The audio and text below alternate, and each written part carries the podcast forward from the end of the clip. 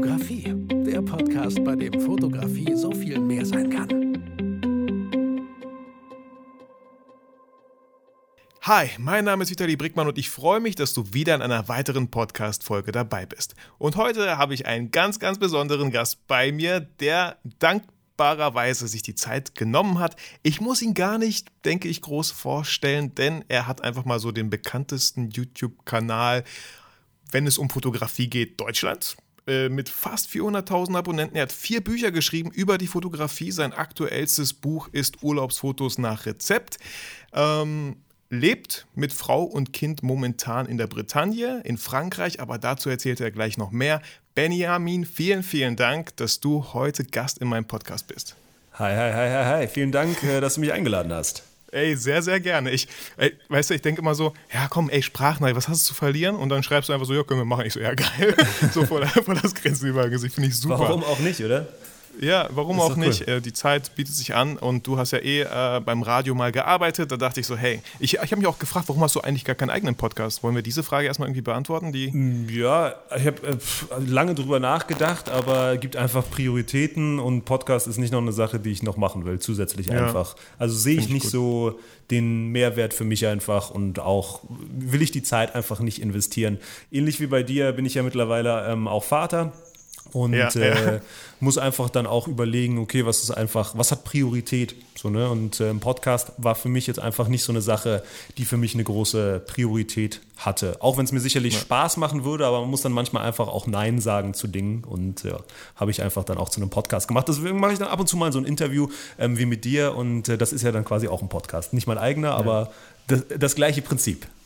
Ja, nee, finde ich cool. Also weil klar, Podcast denken erstmal ganz viele so, ey, da muss ich mit aufspringen, aber nach Folge 3 merkst du, die haben einfach gar keinen Bock drauf, die dachten, äh, ist jetzt so ein Trend und den mache ja, ich mal genau. kurz mit, aber die haben einfach null die Ausdauer und äh, finde ich auch super, diese Reflexion zu haben, dass man sagt, ey, ist einfach gerade null Priorität, es gibt viel, viel Wichtigeres, bevor du dir da vielleicht den Spaß am Podcast dann wirklich kaputt machst, wo du Voll. denkst, so, ja, ich muss jetzt so, ja, super.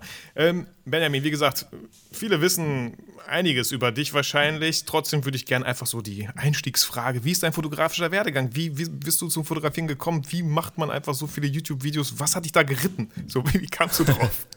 ähm, also ich habe angefangen ähm, eigentlich während meiner Schulzeit noch, also äh, ich nehme immer meine Abifahrt als so den äh, Wendepunkt, sage ich mal, wo mhm. ich mir das erste Mal dann auch eine Kamera gekauft habe. Das war 2007 und äh, also da habe ich Abitur gemacht. Ich bin jetzt, äh, wie alt bin ich? 33, werde dieses Jahr 34. Und, am 28. Äh, Oktober, wir sind beide Skorpione. Deswegen ah, ja, verstehen cool, wir uns auch richtig gut, jetzt am Anfang des Interviews schon. und äh, genau, dann habe ich so äh, angefangen, halt äh, auch immer mal wieder Fotos zu machen. Habe auch damals quasi ein Abi-Video gedreht mit meiner kleinen Billigkamera, die ich damals hatte, weil Smartphones konnten ja noch nicht filmen und auch keine geilen Fotos machen in einer schönen Qualität, sodass man das sich irgendwie gut angucken konnte. Und ja, so war so sowohl der Einstieg fotografisch als auch filmisch. Und ähm, dann habe ich irgendwann von meinem Vater die Kamera ausgeliehen bekommen. Dann habe ich aber überlegt, was ich so beruflich auch machen möchte. Habe dann angefangen, äh, mich für ein Studium einzuschreiben, dies und das und jenes gemacht. Immer wieder auch nebenbei so hobbymäßig fotografiert. Und irgendwie kam dann so das eine zum anderen. Und ich habe mich dann entschieden und habe gesagt, ja, dann werde ich jetzt ähm, wohl dann doch die Fotografie so ein bisschen mehr ähm, für mich äh, ja, so rausnehmen und habe dann immer wieder halt Fotos gemacht, immer wieder ausprobiert, mir Bücher aus der Bücherei ausgeliehen, alles Mögliche, was da drin stand, eben mit der Kamera ähm, getestet, mit meinen Freunden rumfotografiert, hauptsächlich damals Menschen auch fotografiert, ähm, Porträts viel, weil sich das einfach angeboten hatte. Ich kam ja aus Berlin und ähm, habe dort eben die Großstadt gehabt, jetzt nicht wirklich viel Natur, deswegen hatte ich jetzt nie so den ähm, Naturbezug zum Fotografieren, am Anfang jedenfalls.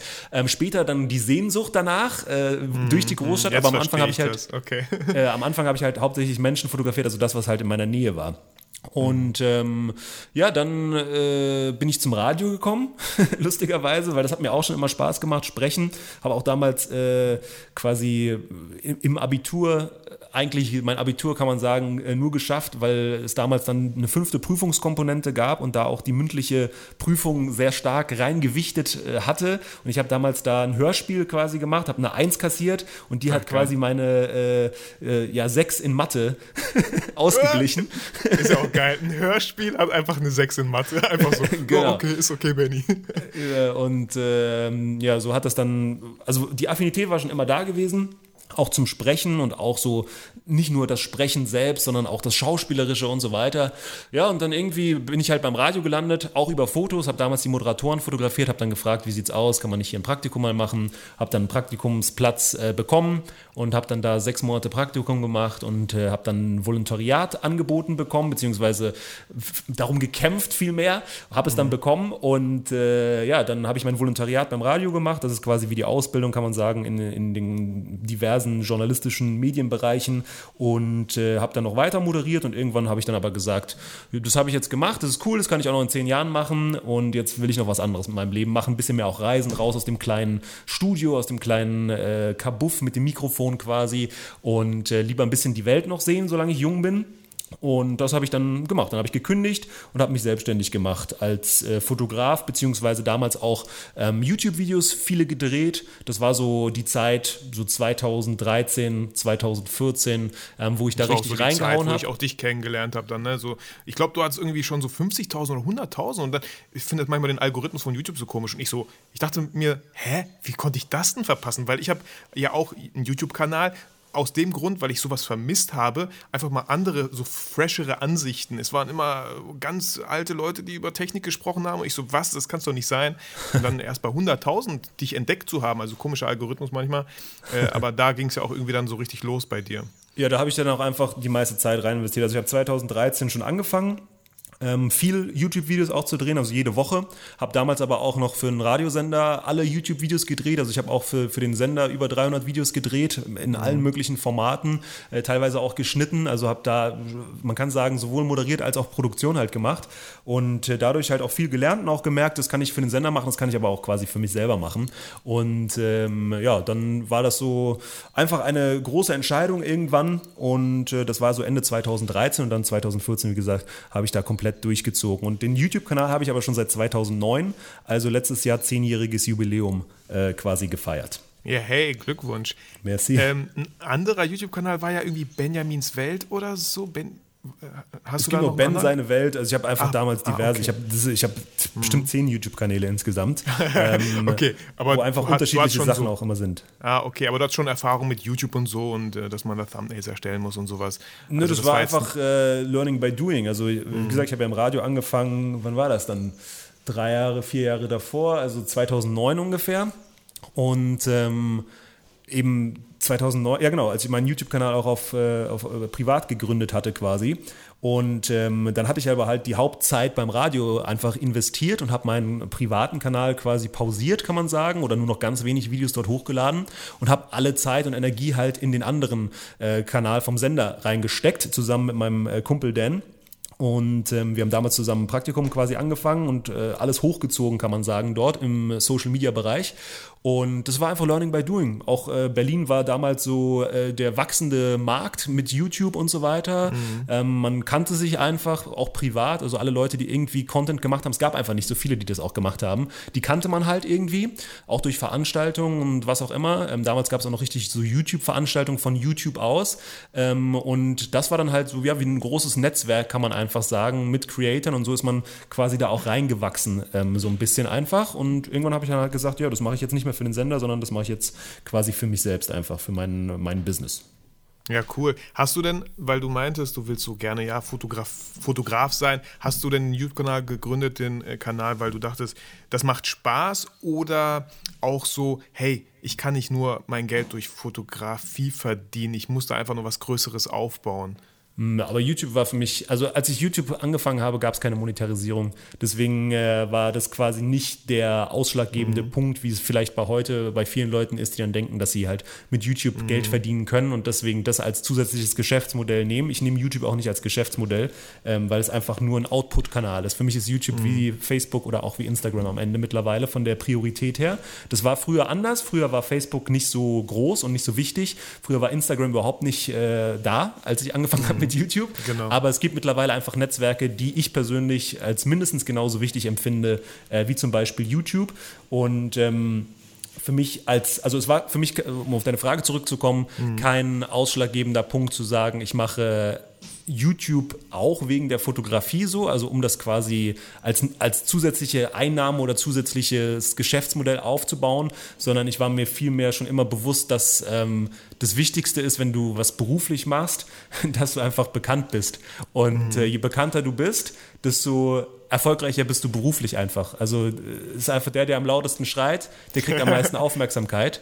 Und ja. ähm, das gilt in jedem Bereich, egal ob es Fotograf ist oder ob es äh, im Fußball ist oder was auch immer. Ähm, das denken halt, glaube ich, auch viele Leute einfach in die falsche Richtung. Die denken, es geht einzig und allein immer um ein Foto und um auch die Qualität eines Fotos. Keine Frage, die muss gut sein, aber du musst nicht immer der beste Fotograf einfach mhm. sein ähm, um erfolgreich zu sein. So, also das kann ich nur ja. jedem so mitgeben. Und deswegen habe ich auch schon ganz früh angefangen, einfach auch Videos darüber zu machen, über die Fotografie. Ähm, ich meine, meine ersten Videos, ähm, die Bilder, die ich auch da gemacht habe, da habe ich halt erst drei, vier Jahre fotografiert. Ist halt einfach so. Heute fotografiere ich halt zehn, zwölf Jahre, würde viele Sachen auch anders machen, aber es ist einfach so ein, auch ein Prozess, so ein Lernprozess. Ja, und ich behaupte mal, ich weiß nicht, ob du so viele Abonnenten heute hättest, wenn du das einfach nur wegen dem Geld, sag ich mal, gemacht hast. Ja, YouTube muss ich machen, damit ich auch noch irgendwie so eine Einnahmequelle habe. Ja, es ist auch Spaß heute keine Einnahmequelle. Also ja. für mich ist YouTube äh, einfach, das kommt, das ist nebenbei. Also äh, das denken auch die Le meisten Leute falsch. Viele kennen mich zwar, ähm, sage ich jetzt mal, durch YouTube, aber nicht ausschließlich. Und ähm, dadurch, dass mein Kanal relativ alt auch ist, also über zehn Jahre jetzt mittlerweile, ähm, und sie im, in, diesen, äh, in dieser Zeitperiode viele Sachen geändert haben, vom Algorithmus her, aber auch von den Funktionen zum Beispiel, sowas wie eine Glocke, ähm, mhm. ist es so, dass äh, einfach ein Teil auch ähm, von den Abonnenten heute gar nicht mehr so aktiv sind, wie sie vielleicht noch vor fünf oder vor sieben Jahren sind. Dafür auf Instagram die Leute viel aktiver sind und teilweise auch auf Facebook aktiver sind. Also deswegen ist es für mich halt, wie gesagt, ein Kanal einfach, den ich bespiele, der mir auch Spaß macht, aber es ist nicht mein Fokus und war auch in den letzten vier Jahren nicht mein Fokus. Also man kann fast sagen, seit 2013, da habe ich ja ähm, den Webvideopreis gewonnen. 2014 haben wir noch viel rein ähm, gebuttert. Das war dann auch so die Around the World Zeit, wo wir das gedreht haben und dann aber auch realisiert haben nach Around the World, dass einfach so dieser, dieser Algorithmuswechsel und auch generell so die ähm, Wertschätzung von YouTube gegenüber den Creatoren einfach nicht so ist, dass man jetzt sagen kann, okay, das ist ein Geschäftsmodell, was äh, für, für lange gemacht ist. Das funktioniert kurzfristig und kurzfristig kannst du da auch einen Hype mitnehmen oder was auch immer. Aber wenn du langfristig da irgendwie cool was machen willst, dann solltest du dich nicht nur auf äh, eine Plattform einfach konzentrieren und nicht nur auf YouTube konzentrieren konzentrieren und da mitmachen, was auch immer von dir gefordert wird sondern einfach das machen, ähm, worauf du quasi auch Bock hast. So äh, natürlich immer strategisch, aber trotzdem am Ende ähm, ja sich nicht knechten lassen, sage ich mal. Okay, und die Frage, die sich jetzt anschließt, ist so, wo liegt denn dann dein Fokus jetzt gerade? Oder äh, seit 2015 auf Wenn allen, nicht also auf allen, auf, allen. Auf, auf allen Sachen äh, äh, zugleich. Also YouTube hat für mich ah, okay. die gleiche Priorität wie zum Beispiel Facebook oder wie Instagram. Das heißt, äh, weil ich halt einfach immer die Meinung habe, wenn eine Sache nicht funktioniert, hast du immer noch zwei andere Sachen, jetzt nur mhm. mal im Bereich Social Media, und das sind jetzt nur drei Bereiche, die ich jetzt mal hier einfach nehme, ähm, die einfach funktioniert. Und ähm, was ich schon aufgebaut habe 2013, also als ich quasi angefangen habe mit dem ganzen selbstständig machen, weil ich es ja auch als Geschäft gesehen habe, ist meine eigene äh, Website einfach, beziehungsweise mittlerweile mehrere Websites mit äh, Fortbildung und das ist auch mein Hauptfokus einfach. Also ich mache auch ähm, Arbeiten im Fotografiebereich, das heißt äh, hauptsächlich Werbearbeiten, weil die für mich auch einfach am lukrativsten sind. Also ich war nie so, dass ich mhm. gesagt habe, ähm, ich mache jetzt äh, Auftragsporträt-Shootings oder Hochzeiten oder was auch immer. Ich habe zwar schon mal Hochzeiten fotografiert, zwei, drei Mal in meiner Vergangenheit, aber das ist einfach nichts, was mir Spaß macht und was mir auch langfristig Freude bringen würde ähm, im Beruf. Und ich bin immer so jemand, der sich auch selbst verwirklichen will und bin einfach viel mehr auch Schaffer. Das heißt, die Leute ähm, denken häufig, dass ich ähm, nur die Person bin vor der Kamera, aber ich bin halt auch die Person hinter der Kamera und noch eine Station quasi weiter. Ich bin halt auch oft der Produzent, also nicht nur derjenige, der die Kamera führt, also quasi die Regie gibt, sondern auch der halt produziert. Und ähm, ja, so bin ich in vielen Positionen gleichzeitig und ähm, mache mittlerweile einfach ganz viele verschiedene Felder in der Fotografie aber. So, ne, deswegen kann man das auch immer schwer vergleichen mich quasi mit anderen oder auch generell mit einfach dem Bild, was man hat als Fotograf, weil ich glaube auch dieses Bild, was man von einem Fotografen heute hat, ist so ein Bild, wie es halt schon ziemlich alt ist. Man kann fast sagen von vor 20 Jahren. Und 20 Jahre ist nicht lange her, das ist 2000 so, ne? Also das, das klingt ja. immer so, 20 Jahre klingt so weit weg, aber eigentlich ist es gar nicht so krass weit weg. Hat sich halt viel geändert, ne? Durch Social Media und auch durch alle möglichen anderen Sachen, sowas wie Stockfotos oder was auch immer es alles gibt. Ja, also ich sage auch immer gerne so, ich bin auch nicht der beste Fotograf, okay, aber ich für, für meinen Teil, wenn man heute als Fotograf irgendwie erfolgreich sein muss, wenn, sein möchte, muss man halt viel mehr sein als Fotograf. Voll. Aber so. das gilt nicht nur als Fotograf, das gilt in jedem Bereich. Und äh, egal, ob es ein Musiker ist, ob es ein Restaurant ist, ob es ein Einzelhandel ist, ähm, du kannst nicht mehr einfach nur der Mensch sein, der halt darauf wartet, dass Leute in dein Geschäft mhm. reinkommen, wenn wir jetzt mal so denken wie ein Einzelhandel und äh, einfach bei dir, sagen wir jetzt mal ein Metzger, äh, einfach bei dir die Wurst kauft. Da musst du schon Mehrwert bieten, zum Beispiel dann besonders regional sein oder bio oder ähm, vielleicht auch vegane Wurst anbieten als Metzger tatsächlich, ja, auch wenn da viele Leute mhm. sagen, nee, das geht nicht. Ja, aber dann bleibst du halt am Ende auf der Strecke. Also du musst ja. dich halt auch so ein bisschen mit der Zeit äh, begeben. So, ne? Äh, entweder gehst mit der Zeit oder du gehst mit der Zeit. Diesen genau. Spruch kannst du da immer wieder drauf anwenden. Ja. Und ähm, das gilt in jeder Branche. Also das gilt auch als Schauspieler, das gilt auch als äh, Autor. Also ich meine, wie schwer haben das heutzutage Autoren auch, die ankämpfen müssen ähm, und auch Verlage. Also das sind ja nicht nur die Autoren, auch Verlage, die ankämpfen müssen gegen Self-Publishing, gegen Amazon und gegen was auch immer. Also es ist alles im Wandel und du kannst halt entweder entscheiden, okay, du machst das halt, was vor 20 Jahren cool war, oder du machst halt das, was heute cool ist oder funktioniert. Ja. Und wenn du nicht weißt, was heute funktioniert, musst du es halt ausprobieren und das mache ich halt. Also ich probiere immer aus und deswegen bin ich häufig gefühlt dann auch für die Leute schon ein paar Schritte voraus und im Nachhinein sagen die Leute immer, ja, das hast du ja so und so und so gemacht, aber ja, ich habe es dann halt ausprobiert und halt auch viel riskiert einfach immer. Ja, cool. Ähm, Ben, was war die größte Herausforderung, so aktiv auf YouTube zu sein? Ich meine, ich habe selber einen YouTube-Kanal mit 16.000 Abonnenten, so, aber trotzdem finde ich das gar nicht so einfach. Äh, ich habe zwei Kinder, du hast jetzt ein Kind, äh, dazu kommen wir später noch ein bisschen. Ähm, aber ja, es ist schon ein bisschen anstrengend dann zu gucken, okay, diese Woche, komm, das muss doch irgendwie klappen. Wie hast du das geschafft? Was war so die Herausforderung? Hattest du Tage, wo du einfach null Bock hattest auf irgendwas? Oder ich gehe einfach ganz anders auch an, an alle Sachen ran. So, ne? Also ich bin ich bilde mich sehr, sehr viel fort, auch in ganz vielen verschiedenen Bereichen. Nicht nur jetzt zum Beispiel, wenn es um Video geht, im Videobereich, sondern zum Beispiel guckt man dann auch an, wie machen andere Bereiche das, sagen wir jetzt mal ein Autor oder wie funktioniert das in der Werbung? Wie arbeitet eine Werbeagentur? Wie arbeitet ähm, ein Fernsehsender? Wie arbeitet ein Radiosender? Und dadurch, dass ich halt viel Insights auch in den Sender einfach hatte, weil ich da lange gearbeitet habe, auch in verschiedenen Bereichen, zwar hauptsächlich als Moderator, aber alle, also im kleinen Team alles auch mal bedient habe, so, ähm, äh, hat mich einfach alles immer interessiert. Deswegen plane ich einfach auch ganz anders. Zum Beispiel meine YouTube-Videos seit zwei Jahren ähm, drehe ich am Stück. So, ne? Das heißt, jetzt kommen aktuell äh, Videos, die haben wir gedreht vor einem halben Jahr. So, und so mhm. kann ich halt aktiv meine Zeit einfach planen. Also ich habe schon oder bin schon lange Fan davon, einfach in Zeit zu planen. Und ähm, wenn ich jetzt zum Beispiel sage, was ist mein Output, also ganz nüchtern an die Sache rangehe. Mein Output sind 52 Wochen im Jahr, jede Woche ein Video. Das ist mein Ziel. So, dann nehme ich diese 52 äh, Wochen und dann überlege ich mir, brauche ich 52 Videos. Dann überlege ich mir 52 Videothemen oder halbiere es erstmal, weil es einfacher ist nehme quasi die Hälfte davon und dann drehe ich diese ganzen Videothemen, wenn ich die jetzt einmal definiert habe, am Stück. Das heißt, ich überlege, wie viele Videos kann ich am Tag drehen, was für ein Set brauche ich dafür und dann drehe ich fünf, sechs Videos am Tag. Das heißt, ich brauche dann äh, in einer Woche fünfmal äh, 5 mal 5, zwei, äh, 25 Videos und äh, oder sind, ja, sind, wie gesagt, Mathe 6, aber nicht so schlimm, ich Taschenrechner. aber hey, das Hörbuch spielen wir jetzt ein. genau, aber ähm, dann, dann drehe ich das quasi einfach am Stück ab. Das heißt, mein Zeitinvest für YouTube sind drei Wochen im Jahr, ungefähr dreieinhalb Wochen im Jahr. Ach, das meine ich halt auch damit.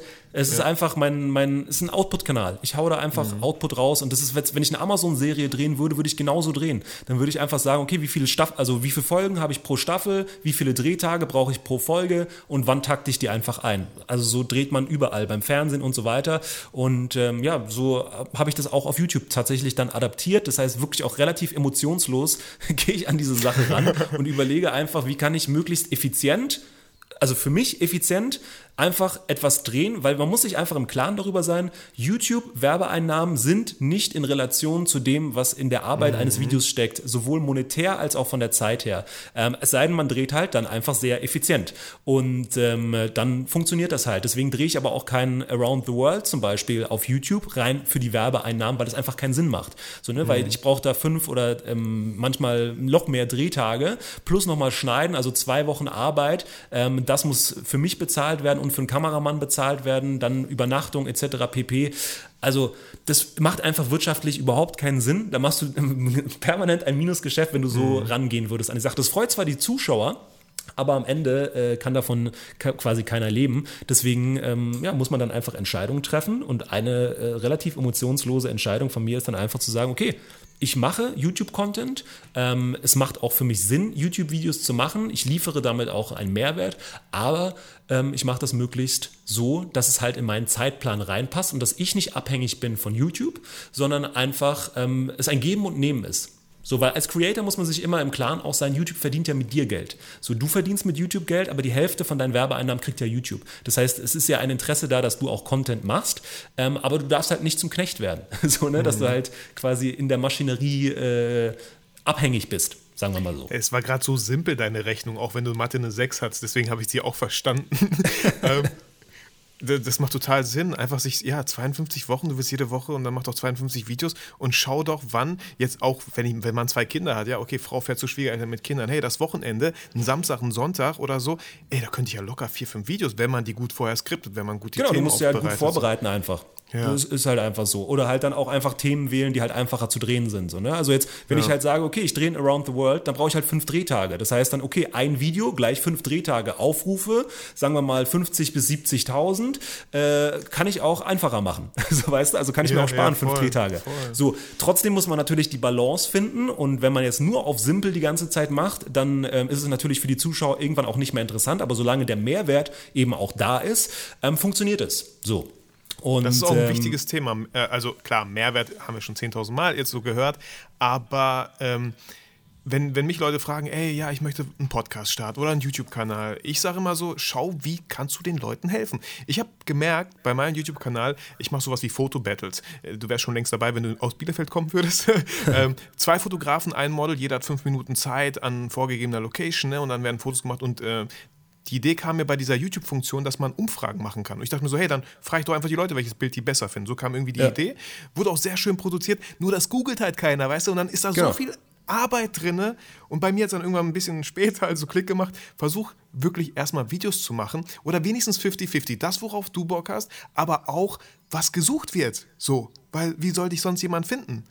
Wer, genau, wer das ist halt ein Ansatz auf jeden Fall bei YouTube. Also Mhm. Äh, wenn man es mal runterbricht, funktioniert YouTube wie eine Zeitung. Du brauchst einen starken, eine starke Überschrift und ein starkes Thumbnail. Das war's. Der Inhalt des Videos ist erstmal für Klicks egal. So, ne? Also äh, jemand, der viele Klicks hat, heißt nicht, dass er unbedingt einen guten Content hat. Das heißt einfach mhm. nur, dass er viel Attention quasi produziert und die äh, produzierst du ja erstmal über den Titel und über das Thumbnail. Wenn die beiden Dinge attraktiv für dich sind, dann klickst du darauf. Deswegen sagt man ja auch Clickbait. Clickbait hat ja einen negativen Beigeschmack, aber es bedeutet ja am Ende nichts anderes, als dass du angelockt wirst für deinen Klick. Mhm. So, ne? Also äh, wie ein Fisch quasi, der anbeißen soll.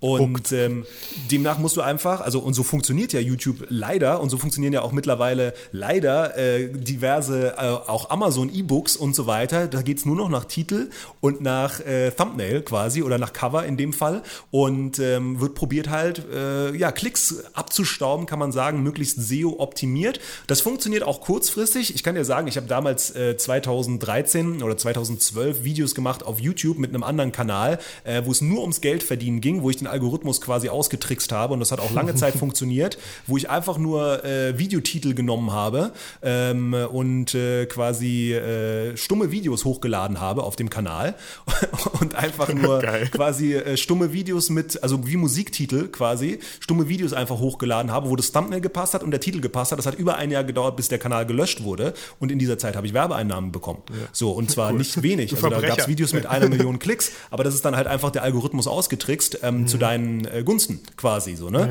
Und ähm, das funktioniert heute immer noch, natürlich anders, weil es äh, intelligenter geworden ist auf YouTube, aber am Ende geht es rein wirklich nur um das Titelbild und um das Thumbnail und das ist schade, aber es ist leider so. Okay, ey, cool. Danke erstmal für die Trip Tipps und Tricks. Ich werde zehn Accounts machen und werde mir diverse Stummfilme raussuchen. Heute funktioniert es nicht mehr, kann ich dir schon sagen, ja, aber 2013 okay, Ja, cool. Ähm, Ist verjährt mittlerweile dann auch, denke ich. ich denke auch.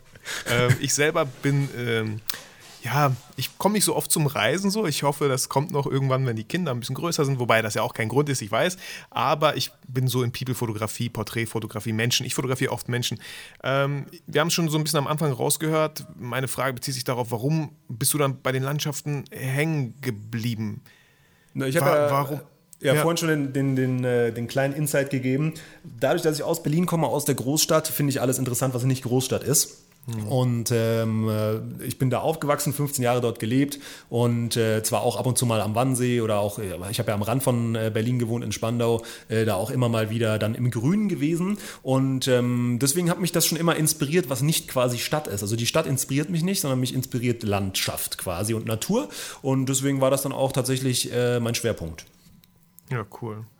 Ja, gab es weitere Frage. Ich finde das ein bisschen so komisch, ich habe aber trotzdem Fragen vorbereitet. Ja, falls, ich habe auch manchmal so ein Blackout oder so, aber gab es Aha-Momente in der Fotografie, wo du gemerkt hast, ähm, ich glaube, da gab es einige, aber an welche erinnerst du dich, wo du sagst, als ich das gecheckt habe, habe ich ganz anders angefangen zu fotografieren? Hm, also, wenn es um den Beruf geht, ist das wichtigste Learning, dass es nicht um dein Bild geht, sondern um denjenigen, der dein Bild kauft. Mhm. So, und das müssen die meisten Leute auch leider verstehen und wollen sie nicht, weil sie sehr engstirnig sind. Aber das ist eigentlich der Schlüssel zum Erfolg in allen beruflichen äh, Faktoren, wenn man weg vom sich geht und hin zum Was bringe ich dir quasi oder warum will jemand etwas von dir kaufen, zum Beispiel in dem Falle. Ähm, jetzt ein Foto, weil es geht ja äh, darum, wenn du jetzt beruflich etwas machst, dass du es verkaufst. So, ne? Und äh, jemand kauft mit einem bestimmten Grund. Und diese Person entscheidet, was für sie selbst der Grund ist. Und wenn du einmal herausgefunden hast, was für eine Person der Grund ist, etwas zu kaufen, dann ist es für dich viel, viel einfacher, das auch zukünftig gut anzubieten und einfach ähm, gut zu machen. Und da, davon muss man einfach wegkommen. Also wenn man sagt, Fotografie ist mein Hobby und Fotografie ist für mich einfach nur Kunst und ich will dafür ähm, kein, kein Geld und ich will auch kein Geld damit verdienen, sondern ähm, macht zum Beispiel hauptberuflich was anderes, dann ist das völlig okay und dann kann man quasi sich auch ausleben und machen, was man möchte.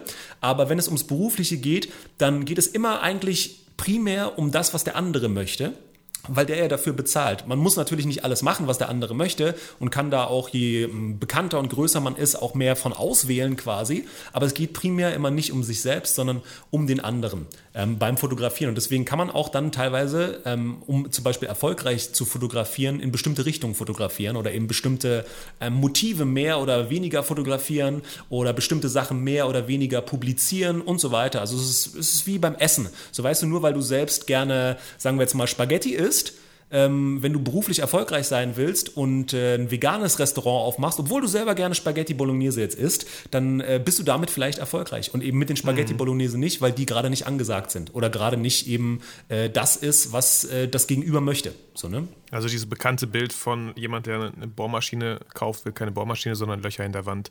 Genau. Ähm, ich finde es auch immer, viele sagen so, ja, ich möchte gern für mein, ich möchte gern gebucht werden, ich möchte mehr Aufträge bekommen und dann denkt man halt klar erstmal, ja, zeig doch mehr das, wofür du gebucht werden möchtest. Aber anscheinend mh, hm, ist das schwer, weil du müsst ja erstmal die Leute finden, die genau das dann buchen, wofür du gebucht werden willst. Viel einfacher wäre es wahrscheinlich andersrum, zu gucken, wie kann ich Leuten helfen, so wie du auch meintest. Also ist das dann so, sollte man bei Instagram vielleicht mal gucken, hey, wer, wer braucht Fotos, wem, mit wem kann, ich, wem kann ich dienen mit meiner Dienstleistung, anstatt zu sagen, hey Leute, ich bin der geilste Fotograf, ähm, bucht mich, egal was ihr braucht. Ja, noch, noch viel weiter. Die meisten gehen immer noch davon aus, dass sie entdeckt werden oder dass sie angeschrieben werden. So, aber das ist, mhm. das hat vor 20 ja. Jahren vielleicht mal funktioniert, als es nur eine Handvoll Fotografen gab und noch kein Internet oder was auch immer, äh, die dann in den gelben Seiten standen und dann regional eben einen Vorteil hatten, weil sie das einzige Fotogeschäft in der Gegend waren. Und äh, heute ist es halt aber nicht so. Heute kannst du halt vergleichen mit der ganzen Welt quasi und auch ähm, Check 24. alles. Ja, genau. Und ähm, Deswegen, äh, ja, ist es für, für viele der falsche Gedanke, einfach zu sagen, ich warte darauf, dass etwas zu mir kommt, sondern du musst halt zu den Leuten kommen. Also bei mir, die meisten Aufträge, ähm, die ich quasi mache im Werbebereich, sind meistens Tourismussachen und nicht nur Foto, sondern auch viel Video mit dabei. Fotos ähm, spielen immer eine wichtige Rolle, aber es geht quasi ums Geschäft so. Ne? Und ähm, ich verkaufe den Leuten, also ich, ich verkaufe Agenturen, ähm, mich oder meine Leistung, meine Fotos, meine Videos, was auch immer. Und ähm, ähm, dafür muss ich das eben trainieren und äh, können einfach. Und äh, ich pitche auch oft. Also wenn ich jetzt zum Beispiel möchte, dass eine Serie läuft, ne, oder dass ich, äh, äh, jetzt nehmen wir mal den NDR, wenn ich möchte, dass ich eine NDR-Sendung bekomme, dann äh, funktioniert das nicht, indem ich zu Hause sitze und darauf warte, dass der NDR mich fragt. so, sondern ja, dann funktioniert ja. das so, indem ich äh, zum NDR gehe und sage, hier bin ich, ich will was mit euch machen. Und dann sagen die, nee, und dann sage ich, okay, wann soll ich wiederkommen? Und dann sagen die, ja, morgen, dann komme ich morgen wieder. Dann frage ich, ich will wieder eine Sendung machen. Was muss ich dafür machen? Ja, komm noch mal nächste Woche. So weißt du nach dem Motto. Das ja, war jetzt nicht so die Realität beim NDR. Da ging es über eine Produktionsfirma, aber die Vorgespräche, die wir geführt haben, das waren über mhm. zwei Jahre einfach. Und mir ging es dabei einfach mhm. auch darum, dass ich so eine Sendung mal im Fernsehen haben wollte. Ja. Einfach auch um zu lernen, so ein bisschen. Ne? Und ähm, das funktioniert aber eben nicht einfach, indem du wartest, sondern du musst raus und du musst äh, aktiv einfach auch darauf zugehen. Als ich angefangen habe mit dem Fotografieren, habe ich jeden Tag auch E-Mails rausgeschickt, beziehungsweise angerufen bei äh, damals noch Fashion-Labels äh, quasi und habe gesagt, dass ich gerne fotografieren will, ihre Kollektion oder sowas, weißt du? Und ja. da geht es ja gar nicht darum, dass du das immer auch bekommst, sondern einfach nur, dass die äh, quasi wissen, dass es dich gibt. So, ne? Ja. Weil, also im, im äh, in der realen Welt ist es ja so, die Leute haben ja gar keine Zeit, jetzt Instagram zu durchforsten oder Facebook oder was auch immer, Websites zu durchforsten nach Fotografen. Das, das geht einfach nur so, da wird gefragt, da fragt der Chef, die Sekretärin, kennst du einen Fotografen? Äh, ja, letztes Jahr hatten wir einen, ja, der war aber nicht so gut, kennst du einen anderen? Äh, ja, warte, ich guck mal. Dann guckt die und dann fragt die vielleicht nochmal in ihrem Freundeskreis, so funktioniert das Game. Mhm. So, deswegen mhm. muss man einfach so viel wie möglich Leute quasi kennen und kontaktieren, damit man eben äh, Aufmerksamkeit erzielt. Und das ist nicht von heute auf morgen. Und quasi zu denken, man wartet zu Hause und hat eine Website und darüber kommen Aufträge, funktioniert halt nicht. Also kann ich ja, jetzt schon also kann direkt. Ich, kann ich auch bestätigen. Ähm, ich weiß nicht, wie hast du dein erstes Buch geschrieben? Kam der Humboldt Verlag auf dich zu oder hattest du Bock, ein Buch zu schreiben? Weiß ich nicht mehr, um ehrlich okay, zu sein. Das bei mir, ist auch schon ja, sechs, sieben bei Jahre mir, her. Bei mir war es so, ich, ich schreibe ein Buch für den Rheinwerk Verlag, da geht es auch okay. um People-Fotografie. Und es war genauso. Ich dachte mir, weil ich habe so ein bisschen akustischen Arschtritt von einem Follower bekommen. Er so, ey, Vitali, irgendwie, ich habe Bock ein Buch von dir. Ich so, ach komm, okay, jetzt mache ich es wirklich einfach mal geguckt, welcher Verlag kommt für mich in Frage. Ich dachte, ach, Rheinwerk Verlag sieht irgendwie ganz cool aus, so. Äh, und einfach angeschrieben, gesagt so, und die meinten, ey, wie cool. Und ich so, wie cool, dass die das cool finden. Aber ja, genau, das ist es ja. Also, was soll denn passieren, wenn du zu Hause sitzt? Also, du wärst auch kein Gast in meinem Podcast und würdest denken so, hey, was ist denn das für ein Podcast? Ja, ach, ich frag mal Vitali, ob er Bock hat, so. Also, ja, genau. ich, ich, ich will dich jetzt nicht schlecht machen, aber würde Also, das würde passieren. mit einer PR-Agentur vielleicht Sinn machen, ne? Sagen wir mal, ja. ich bin jetzt ein Künstler und würde jetzt ein Album rausbringen oder ich äh, bin jetzt äh, wer auch immer und bringe ein Bildband raus, so nach dem Motto. Dann würde ich vielleicht gezielt mal Leute anfragen und äh, mhm. äh, sagen, äh, können wir mal ein bisschen Promo machen äh, für mein äh, Buch oder Bildband oder was auch immer, so nach dem Motto. Dann, äh, also so funktioniert ja PR im klassischen Sinne. Also auch bei den Radiosendern sind die Künstler ja da, wenn sie ein neues Album rausbringen oder wenn sie auf Tour gehen. So, ne? Sonst gehen die ja nicht zum Interview raus. Und dann machen die das genauso wie ich auch YouTube-Videos mache. Dann werden zehn Interviews am Tag einfach gemacht, weil man dann innerhalb von einer oder zwei Wochen einfach alle Sender in einem Land bedient einmal und überall quasi sein Output draußen hat. Dann macht man auch Akustik-Sessions und so weiter. Das ist halt die Promophase.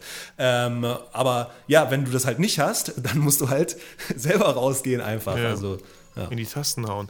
Ich finde das auch so spannend. Äh, dass du so viel von, diesem, von dieser Zeit in dem Radiosender so mitgenommen hast für dich, für deine Strukturen, für deine Strategien, die du, die du machst, auch durchsetzt, so, ähm, wo man jetzt vielleicht mal sagen könnte, so, ja, irgendwie hat er, er hat Radio gemacht, jetzt ist er Fotograf, das hat ja nichts miteinander zu tun, aber ich höre da voll viel raus, voll viele Parallelen, so. Na, das ist einfach beruflich, hat alles miteinander zu tun. Und äh, quasi das Grundkonzept, ähm, sage ich jetzt mal, so ein BWL-Grundkonzept hat einfach mit jedem Bereich, egal was du machst, zu tun. So, ne, wenn ich jetzt ein Album promoten will oder wenn ich ein äh, Buch promoten will oder wenn ich meine Fotos promoten will oder wenn ich äh, Schnitzel verkaufen möchte oder Spaghetti oder was auch immer, es funktioniert am Ende alles identisch. Ne? Du, du tauschst immer etwas aus, was für jemanden einen Wert hat, der gibt dir dafür dann zum Beispiel Geld. Und so funktioniert einfach ein Geschäft. Und du gibst dann dem Staat nochmal was davon ab. so funktioniert dann äh, der Staat. Und War das äh, auch ein Grund, warum du nach Frankreich gezogen bist? Ist es da nee, irgendwie ein bisschen tatsächlich weniger? nicht. Nee, ne? Nee, nee, ist nicht. Also es ist weniger im Spitzensteuersatz tatsächlich, aber ähm, äh, anders quasi. Also es hat nichts damit tatsächlich zu tun. Es hat mehr was mein, damit Ko zu mein tun, was Kollege lebt auf. Zypern. Ey, wieder, die kommen auch rüber. Hier muss man voll wenig Steuern. Sag ich so, nee, danke. Weil ich habe so voll viel Familie hier in Bielefeld. Aber danke. Nee, nee, Steuern waren für mich da kein Grund. Ähm, ja, also wie gesagt, es gibt einfach viele, viele Parallelen in jedem beruflichen Feld, ähm, egal was du quasi machst. Das Produkt ist austauschbar, sage ich mal. Das, was du lernst, ähm, ist einfach, äh, ja, kann dir keiner nehmen. So, ne? Und wenn ich heute keine Fotos machen würde oder nicht in dem Bereich tätig wäre, in dem ich heute tätig bin, würde ich was anderes machen. Also, und aber genauso. Ne, ich muss es ja, Ja. nicht, äh, also ich nutze einfach das, was mir zur Verfügung gestellt wird. Es gibt ja auch Leute, die beschweren sich dann immer über Facebook, über Instagram, über YouTube, über was auch immer. Du kannst dich beschweren, was du willst, aber du kannst auch einfach was Ja. ändern selbst und dann halt einfach ähm, anders an die Sache rangehen und probieren, das, den bestmöglichen Nutzen quasi rauszuziehen aus diesen verschiedenen äh, Plattformen, die ja kostenlos, äh, kostenlos für dich zur Verfügung gestellt werden. Wie, wie motivierst du dich? Wie, wie bleibst du dran? Wie hast du ein ganz großes Ziel? Ich meine, jetzt bist du auch noch Papa so. Ähm, hast du auch mal richtig schlechte Tage, wo du denkst, Alter, warum mache ich das? Ich weiß es nicht. Oder wie, wie, weil ich habe das Problem öfter irgendwie in letzter Zeit so, wo ich, ich weiß nicht. Wie, wie machst du das, Ben? Also ich habe, boah, sagen wir so, selten so Motivationsschwächen. Ich habe eher immer das Gegenteil, dass ich äh, zu viele Sachen habe, so wie jetzt vorhin äh, Thema Podcast. Warum machst du nicht einen Podcast? Dann denke ich eher, ah, ich mache diesmal lieber mal eine Sache weniger, so nach dem Motto.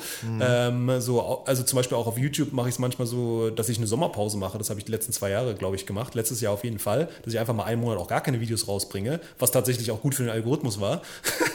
Weil der dann Okay. merkt, dann- du musst den austricksen, ist wirklich so. Du musst gegen den Algorithmus immer spielen. So, du, musst, du musst einfach, weil der Algorithmus will ja, dass du möglichst viel Zeit auf dieser Plattform verbringst und wenn du dann einfach sagst, nö, ich verbringe einfach weniger Zeit auf dieser Plattform, dann sagt er, komm zurück, komm zurück, ich gebe dir mehr Reichweite. Ist wirklich so. Ach, krass, könnt, könnt ihr mal ausprobieren. Das heißt, je mehr Content du machst, desto weniger Reichweite kriegst du, kann ich dir jetzt schon sagen. Es ist wie eine, ist wie eine Droge. So funktioniert ja jedes Netzwerk am Ende. Verrückt. Oder jedes soziale Netzwerk. So, egal. Äh, Um zum Thema zurückzukommen, Motivation. Ähm, ich habe einfach, mein Alltag ist so vielseitig, ähm, dass ich keine Langeweile habe quasi. Also wenn ich Langeweile habe, fange ich ein neues Projekt an nach dem Motto und habe quasi eine ganze Liste mit Projekten, die für die nächsten Jahre schon geplant sind. Und ähm, ich bin halt auch nicht so jemand, also es gibt ja diesen Spruch, Schuster, bleib bei deinen Leisten. Und bin ich halt 100% nicht, sondern ich probiere halt immer neue Sachen einfach aus, weil sie mich halt äh, befriedigen dann einfach, etwas Neues auszuprobieren. Ne? Also äh, sei es ein neues Format, sowas wie jetzt zum Beispiel der Hausumbau, generell diese Veränderung, dass ich jetzt sage, die letzten Jahre bin ich sehr viel gereist, jetzt ähm, habe ich ein Haus, was wir auch ein bisschen renovieren, wo ich auch Zeit verbringe, wo ich auch meinen Lebensmittelpunkt so ein bisschen mehr äh, drum fixiere, trotzdem weiterreise, weil bei mir ist dann immer so, ich überlege, was kann ich ähm, noch machen, so, ne? also was kann ich es gibt das klassische Bild, wenn du ein Haus hast, bist du gebunden quasi und äh, bist äh, ist genauso wie wenn du, du bist äh, Papa und äh, bist quasi jetzt äh, kannst nicht mehr reisen oder kannst nicht mehr dies und kannst nicht mehr jenes machen. Ich denke dann immer, okay, aber was muss ich machen einfach, damit ich das doch kann? So, also wie kann ich die Ausnahme bilden einfach und probiere dann einfach diesen Weg zu finden und diese Lösung zu finden. Zum Beispiel, ich schreibe jetzt gerade an einem Roman, ähm, der wird vielleicht nächstes Jahr rauskommen, wenn ich bis dahin fertig bin. Das ist für mich einfach so ein Passion-Project, ähm, wo ich dann einfach auch nochmal eine ganz andere Sichtweise bekomme und auch mich ganz anders ähm, belese. Dann, dann lerne ich zum Beispiel, ich habe mir jetzt so, so eine Masterclass gekauft von Fitzek zum Beispiel, Sebastian Fitzek, cool. einfach übers Schreiben, weil mich das interessiert hat. Und dann lerne ich so einzelne Sachen, wie er rangeht, zum Beispiel an Dinge, die ich dann wieder für mein Fotogame übernehmen kann, zum Beispiel, ne? oder für irgendwas anderes. Und dann lese ich ein Buch über Marketing und dann überlege ich, okay, so könnte ich eigentlich auch meinen äh, Roman vermarkten. So, ne? Also dann befruchtet sich quasi das eine mit dem anderen und so weiter. Und äh, ja, Tolles so, Buch ist von Ryan Holiday, der ewige Bestseller, habe ich jetzt vor kurzem durch. Ist auch ein sehr, sehr cool. cooles Buch. Da ganz viele Inhalte, die vielleicht gerade auch zu deiner Situation passen.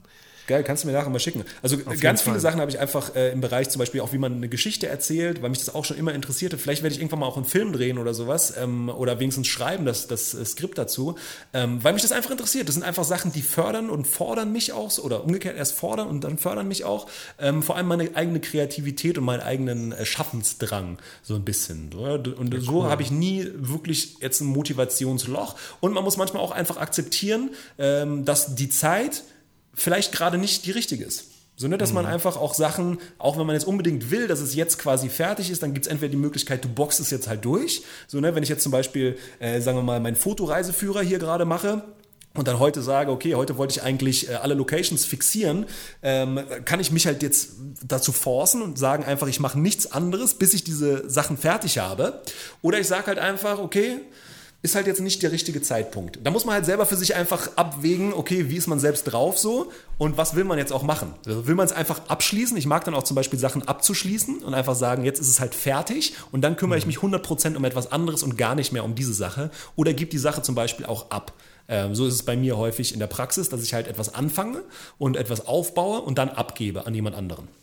und, äh, aber Projekt Fotoreiseführer ist doch noch aktuell, oder? oder ja, ist das ist aktuell. Genau. Kannst du das einmal kurz erläutern für die Zuhörer? Es ist ein aktuelles Projekt, äh, wo ah, ich gestern okay. oder beziehungsweise vorgestern dran saß und genau das hatte. Wo ich halt mhm. gesagt mhm. habe, oh, mache ich jetzt heute noch alle Locations, fixiere ich die oder mache ich die einfach nächste Woche mhm. und mache dafür diese Woche was anderes. Aber habe ich halt gesagt, nee, komm, ich will jetzt einfach auch, dass es fertig ist. Und äh, ja, dann so motiviere ich mich dann einfach mit dem quasi, wenn etwas äh, mir gerade keinen Bock macht oder keinen Spaß macht oder was auch immer, motiviere ich mich damit, dass es danach dann Spaß macht. Weißt du, wenn ich fertig bin. Also äh, versetze mich in das Gefühl rein, so ja, mental. Ja, ja. wie geil wäre das, wenn ich jetzt fertig wäre? Komm, ich ziehe einfach durch, so nach dem Motto. Ja. Das kennen wir alle bei zum Beispiel so einer Mathe-Klausur oder bei irgendeiner Hausarbeit. Wie geil genau. wäre das Gefühl, wenn ich diese Hausarbeit endlich von mir äh, genau. abgebe? Ähm, ben, du bist ja seit, ich weiß nicht, eineinhalb Jahren Papa? Kann man das so? Genau. ja, fast cool. zwei ist mittlerweile, ja. Fast zwei. Was, was hat sich da so ge geändert? Ich vermute mal nicht viel, aber erzähl du doch vielleicht mal selber. Was, was, wo hast du gemerkt, so, ah, so habe ich das immer gemacht und jetzt auf einmal, hm. Na, ich, äh, das Gute ist ja, bei einem Kind, es dauert ja erstmal neun Monate, bis es da ist. Das heißt, du hast da einige äh, Vorbereitungszeit auch und es war auch äh, ein gewünschtes Kind. Das heißt, wir haben, äh, sag ich mal, aktiv daran gearbeitet und äh, die Zeit hat einfach gepasst. So, ich war ähm, vor, was war dann vor drei Jahren ungefähr, äh, mitten, mitten im Leben, sage ich mal, hat alles gut funktioniert und wir haben schon mit dem Gedankenspiel auszuwandern und haben gesagt, lass uns doch jetzt dann mal ein Kind kriegen und mit dem Kind ins Ausland gehen. So, ne, weil dann kann es da aufwachsen und wir können dann immer noch gucken, ob es uns da gefällt. Wir wollen auf jeden Fall jetzt so Mitte Damals waren wir, äh, oder ich vor allem Anfang 30, meine Frau noch ein bisschen jünger und ähm, haben halt gesagt, komm, lass doch einfach mal was Neues ausprobieren, so auch so einen kleinen Lebenswechsel mal, weil beruflich funktioniert alles und ähm, wir haben das alles so aufgebaut, dass auch die nächsten Jahre noch funktioniert und vielleicht sogar noch ein bisschen das hochskalieren können und aber der Ort ist nicht mehr für uns wichtig hatten ja den Campertrip gemacht, mhm. ähm, haben dort zwei Monate äh, gearbeitet, dann haben wir nochmal zwei Monate auf Mauritius verbracht, also schon einen Großteil des Jahres kann man sagen, nicht in Deutschland verbracht ähm, und auch nicht im Büro verbracht und halt probiert alles drumherum so aufzubauen, dass es ortsunabhängig funktioniert. So, dann sind wir nach Spanien gegangen und haben uns dort ein Haus gemietet für ein Jahr und haben dort dann einen Teil in Spanien gelebt, dann natürlich ein paar Projekte auch immer wieder in Deutschland oder auch in anderen Ländern gemacht und dann kam das Kind tatsächlich auch, ähm, also schon äh, die Schwangerschaft und äh, haben dann halt gemerkt, okay, jetzt sind wir gerade in Spanien. Spanien ist uns aber tatsächlich zu warm, also lass uns doch das Kind in Deutschland kriegen und dann einfach weiter gucken, ob wir irgendwas Inspirierendes, Interessantes finden, wo wir uns einfach niederlassen wollen. So, und dann äh, war das tatsächlich so, dann war äh, Jack auf der Welt für, wie alt war er da, vielleicht vier Monate oder sowas. Und dann, nee, noch mehr, sechs, sieben Monate waren das schon gewesen. Dann sind wir auf jeden Fall äh, nach Frankreich, Bretagne und ich habe schon die ganze Zeit immer nach Häusern auch geguckt hier. Und dann waren wir einfach hier gewesen und äh, quasi Urlaub mit Kind kann man sagen, haben uns ein paar Häuser angeguckt und dann haben wir unser Haus hier äh, gefunden und mit, ja, mit Kind das Ganze gemacht. So und ähm, das hat einfach ineinander quasi reingespielt. Also dadurch, dass meine Frau bei mir arbeitet in der Firma, und auch das auch schon jetzt seit mittlerweile fünf Jahren oder so, oder vier Jahren, ich weiß es gar nicht, geht aus dem Kopf, ähm, arbeiten wir quasi als Familie zusammen, immer. So, ne? Also es ist nicht so, dass er jetzt aktuell äh, zum Beispiel in die Kita müsste. Also egal ob Corona ist oder nicht, ähm, mhm. er ist quasi äh, zu Hause und ähm, das funktioniert dann soweit. Man muss natürlich ein paar, oder ich habe sogar bewusst äh, ein paar Sachen weniger gemacht. Zum Beispiel letztes Jahr haben wir keine, oder habe ich keine Fotoreisen gemacht. Wir haben schon Fotoreisen gemacht, Lukas nämlich in dem Fall. Mhm. Und äh, das war dann auch so ein Test, inwiefern er die Sachen übernehmen kann. Und ähm, so sind einfach viele Sachen. Man muss dann einfach irgendwann das ganze Geschäft auch so aufbauen, dass man selbst nicht mehr hundertprozentig immer im Fokus stehen muss, sondern sich halt auch um andere Sachen kümmern kann und dann zum Beispiel um die Familie auch kümmern kann, so ein bisschen. Ähm, zum Beispiel dann eben weniger weniger reisen, weil ich einfach auch die Zeit genießen wollte äh, mit dem Kind um mich so ein bisschen rum.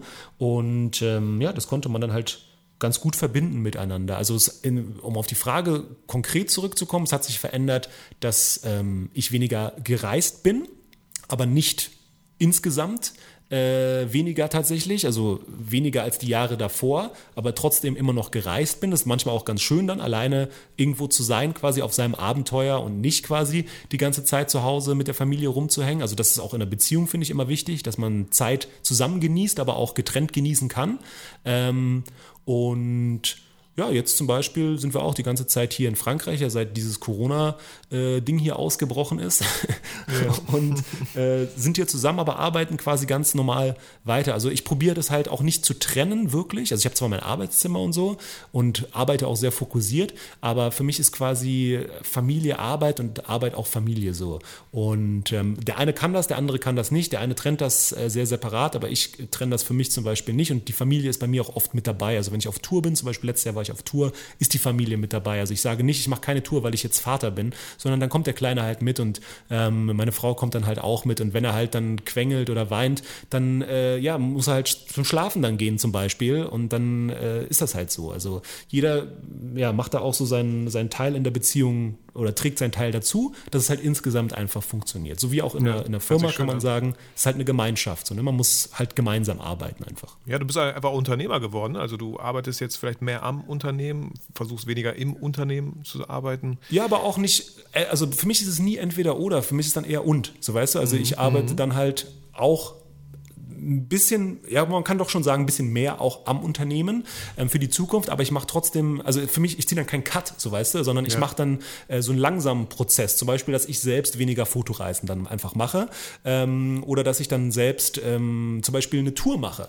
Weil äh, wenn ich speake jetzt zum Beispiel für, äh, für Sony oder für wen auch immer, ja, auf Messen, ja, dann sind das äh, bestimmte Gigs, da muss ich immer hinfahren. Das dauert für mich dann einen Tag dahin zu fahren und einen Tag wieder zurückzufahren. Das heißt, insgesamt kann man sagen, drei Tage für einen Auftritt. Mhm. Dann habe ich irgendwann gesagt, okay, das kann ich doch einfach selber organisieren und quasi selber eine Tour machen, leg mir zehn Tage hintereinander und habe quasi zehn Auftritte hintereinander und dafür aber nur zwei Wochen Zeit investiert. Und die andere Zeit kann ich dann für was anderes nutzen, zum Beispiel äh, um Urlaub zu machen oder äh, was auch immer zu machen. Und ähm, ja, es ist einfach viel strategisch und viel ausprobieren auch und viel Planung.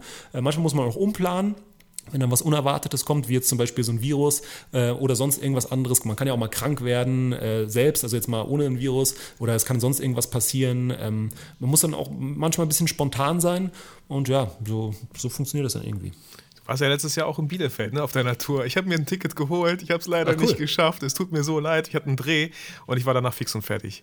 Also ich, ich wäre eh zu spät gekommen. Ich wollte jetzt auch nicht so tun, als ob ich hier so wichtig wäre und da noch reintrete. Wie, wie war Bielefeld? Hat Bielefeld dich irgendwie so, hast du ich wahrscheinlich keine Ahnung mehr, aber. Bielefeld war das Beste, immer. Ja, danke, Ben. Äh, das habe ich mir schon I love gedacht. Bielefeld. Ich habe meine ganzen Kontakte spielen lassen, nicht so, boah, Ben kommt.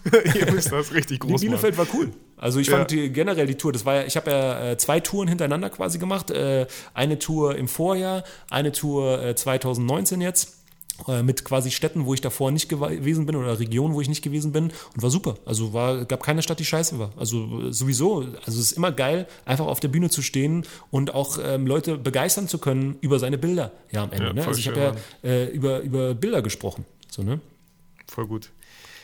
Ähm, wir kommen so langsam zum Ende, Ben. Mega cooles Interview. Also ich, man sagt ja immer, man soll aufhören, wenn es am schönsten ist. Ich fand mega viel, viele tolle Sachen, über die wir gesprochen haben.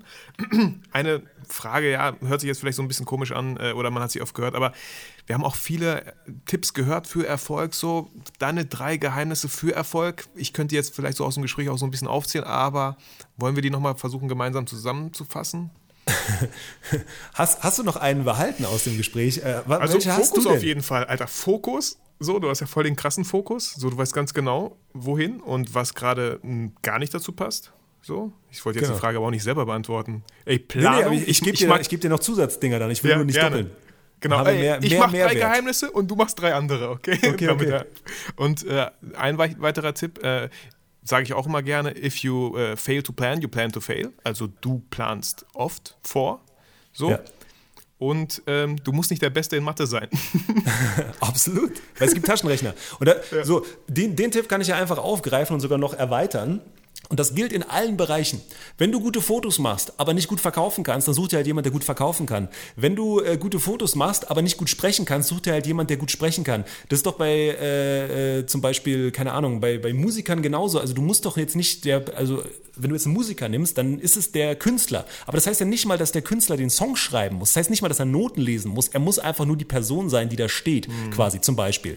Ähm, und drumherum gibt es quasi ein Team, was sich für, um die anderen Bereiche kümmert. Bei mir wäre es zum Beispiel so, wenn ich jetzt einen Song schreiben würde, kann ich zwar selber einen Song schreiben, aber ich würde ihn noch, also es ist zwar schön und lobenswert, wenn ich das jetzt auch selber einspielen könnte und würde, aber warum soll ich nicht jemanden nehmen, der einfach professionell Beats macht und darin quasi Experte ist? Also sich einfach Experten suchen ähm, in bestimmten Bereichen, die das ergänzen, was man selber einfach nicht kann. So, ne? Also quasi seine eigenen Schwächen reflektieren und dann jemanden suchen, der diese eigenen Schwächen im Team ergänzt. So, deswegen ist es einfach super wertvoll, im Team sowieso zu arbeiten. Und deswegen arbeite ich auch oft mit Assistenten zusammen oder generell ähm, bei mir im, im Geschäft hat jeder eine andere Funktion und jeder macht was anderes. Ähm, zum Beispiel jemand im Support muss ganz anders sein als zum Beispiel jemand, der, äh, keine Ahnung, jetzt im Lager arbeitet oder sowas. Ne? Jemand im Support muss gut mit Menschen können, aber jemand, der im Lager arbeitet, muss eine gute Strukturierung haben, aber ist egal, ob er mit Menschen kann oder nicht, weil er sieht keine Menschen, so, ne? sondern er sieht nur ja. im, die Regale quasi vor sich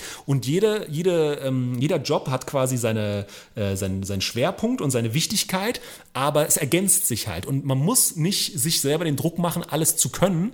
Ähm, man kann zwar probieren, dann auch vielleicht einige Sachen zu lernen und seinen Wissensstand so ein bisschen zu erweitern, aber man kann sich auch einfach Leute suchen, die bestimmte Sachen besonders gut können.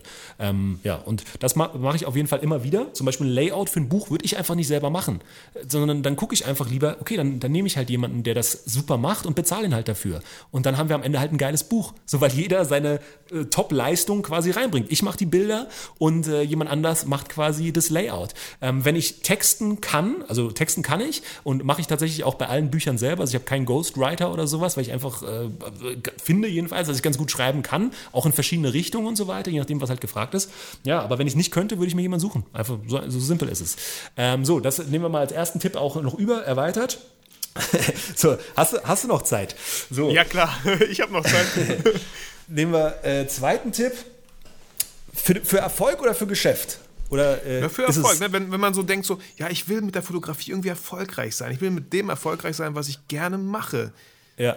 Ähm, ich würde immer probieren, auf viele Beine zu bauen.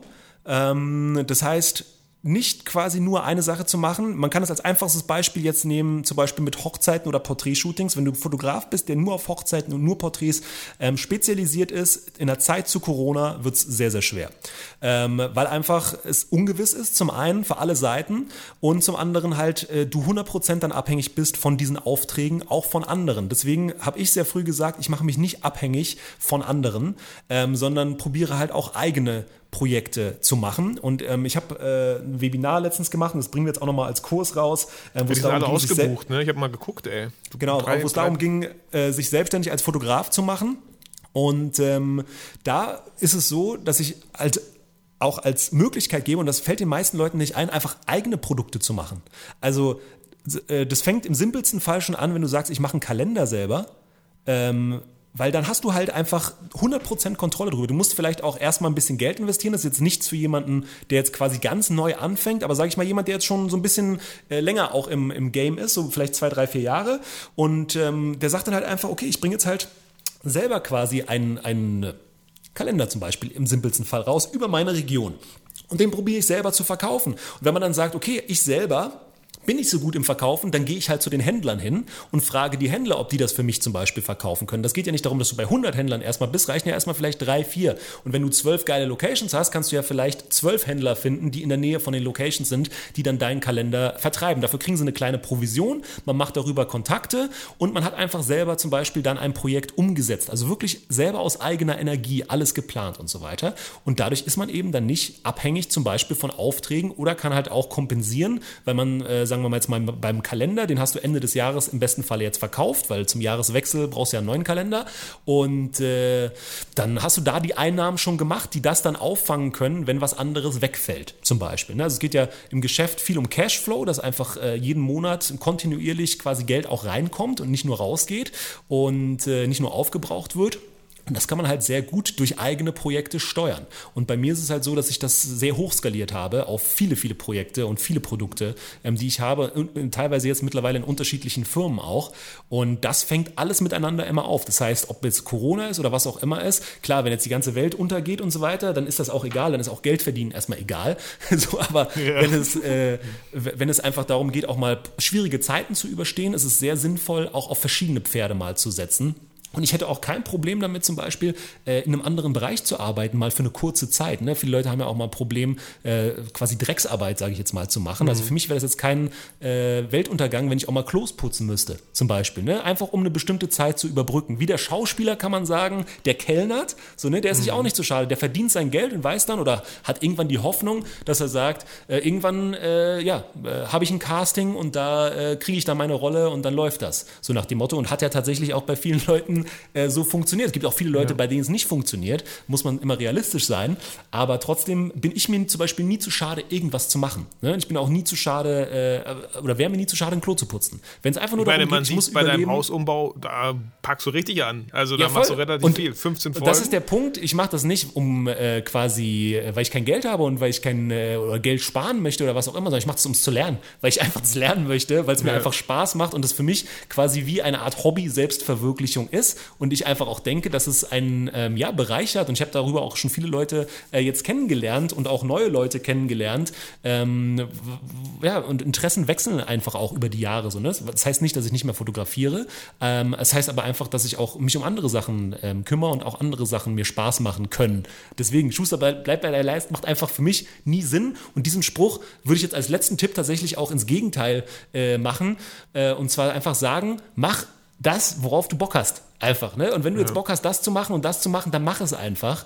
Ähm, Just do it. Ja, ist wirklich so. Ich, ich, ja, ich höre auch so eine, so eine kindliche Neugier raus und das finde ich halt immer schön. Ich sage auch mal gerne, Leute, setzt euch mal zurück in die Lage, als ihr, als ihr noch klein wart. So, ne? Ihr habt nie drüber nachgedacht, macht das, bringt das mir jetzt Geld, was ich hier mache? Ihr habt es einfach nur gemacht, den ganzen Tag, weil es einfach nur Spaß gemacht hat. Voll. Man so. muss halt wirtschaftlich auch am Ende denken. Ne? Und wenn ja. ich jetzt halt sagen würde, okay, ich würde jetzt den ganzen Tag nur mein Haus renovieren und sonst außenrum würde nichts äh, funktionieren, dann muss ich mir halt einen anderen Job noch suchen. Ne? Also dann muss ich halt einen ja. Job suchen, der mir das halt finanzieren kann. Da würde ich halt im, was auch immer, im Baumarkt arbeiten dann, weil es sich zum Beispiel ergänzen würde, so weißt du. Mhm. Und aber mhm. über meine Expertise würde ich dann vielleicht wieder jemanden kennenlernen. Das ist ja alles ein Befruchtungsprozess und sowas am Ende bei mir in der Fotografie, in der Videografie und so weiter auch, dass sich alles miteinander immer befruchtet hat, weil ich halt immer gesagt habe, es interessieren mich halt auch noch weitere Sachen und ich will immer lernen, lernen, lernen, gib mir mehr Wissen, so nach dem Motto einfach und gib mir mehr Sachen, die mich quasi auch reizen, so ein bisschen. Voll cool. Hey, das waren sechs Tipps jetzt statt die geplanten drei. Ist doch ben, geil. Mehrwert, Leute. Wir brauchen mehr, mehr Mehrwert. Mehr Mehrwert als geplant. Ben, vielen Dank für deine Zeit. Hast du ähm, noch irgendwas, was aktuell ist wegen diesem Reiseführer? Gibt es da noch äh, Leute, kann man so einen Ausruf machen, hey Leute, wenn ihr schöne Bilder von Deutschland habt, äh, an dich schicken? Ist das noch ich aktuell? Ich weiß nicht, wann, der, wann, das jetzt rauskommt hier, der Podcast, mhm. aber ähm, generell der Reiseführer kommt jetzt Ende des Jahres raus. Der erste, das heißt, für die, für die erste Ausgabe brauchen wir quasi keine Tipps mehr. Ähm, mhm. Ihr könnt gerne sonst ähm, auf www.lernvonben.de slash foto minus Reiseführer äh, mit UE geschrieben gehen. Du kannst es ja auch, glaube ich, bei so einem Podcast, je nachdem, ja, wo du es auf jeden Fall unten drunter verlinken. in den Shownotes. Also ihr müsst das jetzt nicht euch dreimal anhören und gucken, wie es geschrieben wird. Foto minus Reiseführer. nee, und, ausgeschrieben, äh, Strich. Mm. genau. Und äh, ja, da könnt ihr gerne noch für die anderen Bundesländer was einreichen, ähm, aber eben nicht mehr für Berlin, Brandenburg, Sachsen und Mecklenburg-Vorpommern. Das ist jetzt quasi schon durch, aber für andere Bundesländer, die, da könnt ihr im Dropdown einfach auswählen. Könnt ihr gerne noch äh, teilnehmen. Ja, cool. Und wann, äh, weil deine Webinare sind alle ausgebucht. Planst du irgendwie neue Webinare, sodass man mal es wieder vorbeischauen kann? Für Milchstraße gibt es noch äh, Plätze aktuell. Cool. Also wir machen ja morgen einen Livestream, also heute ist Donnerstag, je nachdem, wann der, der Podcast kommt. Ähm, mhm. Das heißt, für Milchstraßen-Webinar gibt es noch welche. Webinar war so eine Sache, die habe ich einfach getestet, auch einfach mhm. wegen Corona. Ne? Ich musste äh, Workshops absagen ähm, und habe dann einfach gedacht, ich habe Zeit jetzt, ne? weil ich, eigentlich waren zwei Wochen verplant für Workshops und ich habe Zeit, lass was Neues ausprobieren. Webinar ist eine ähm, neue Möglichkeit, mit mit Leuten auch zu interagieren. Also eine Möglichkeit, die ich noch nicht äh, benutzt habe, deswegen neu für mich einfach. Mhm. Und ähm, ich wollte es einfach mal testen. Es ist cool, aber ich muss auch ehrlich sagen, es ist sehr anstrengend für mich selbst, weil ich halt dann zum Beispiel zwei oder drei Stunden am Stück reden muss. Mhm. Ähm, das geht schon. Jetzt im Podcast haben wir auch über eine Stunde jetzt gerade geredet, aber es ist trotzdem dann für live sehr, sehr anstrengend. Also es ist ja wirklich wie ein Live-Abend-Programm und ähm, ja, das ist, ist so eine Sache, da weiß ich jetzt nicht, ob ich das in der Zukunft wirklich weitermachen möchte. Einfach so, ich mache auch nicht jeden Tag Workshops, ne? Ähm, auch ja. wenn Nachfrage da wäre, jetzt jede Woche einen Workshop zu machen, habe ich da gar keine Lust drauf.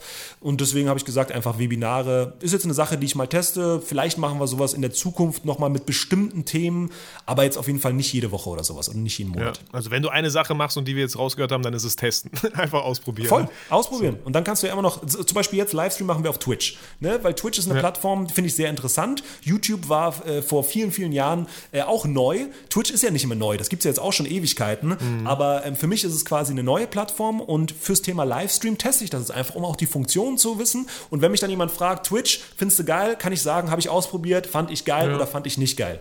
So. Cool. Ja, Ben, vielen Dank. Gerne. Vielen Dank für dieses tolle Gespräch. Wir haben da sehr viel, ja, ich will mich nicht wiederholen, aber mehr, mehr, mehr als Mehrwert geschafft. Danke. Cool. Dir. Ja, dann, ähm, ja, ich finde es so schade, jetzt Abschied zu nehmen, aber wir machen das jetzt mal. Ähm, ja, ich sag tausendmal Danke. Au revoir, genau.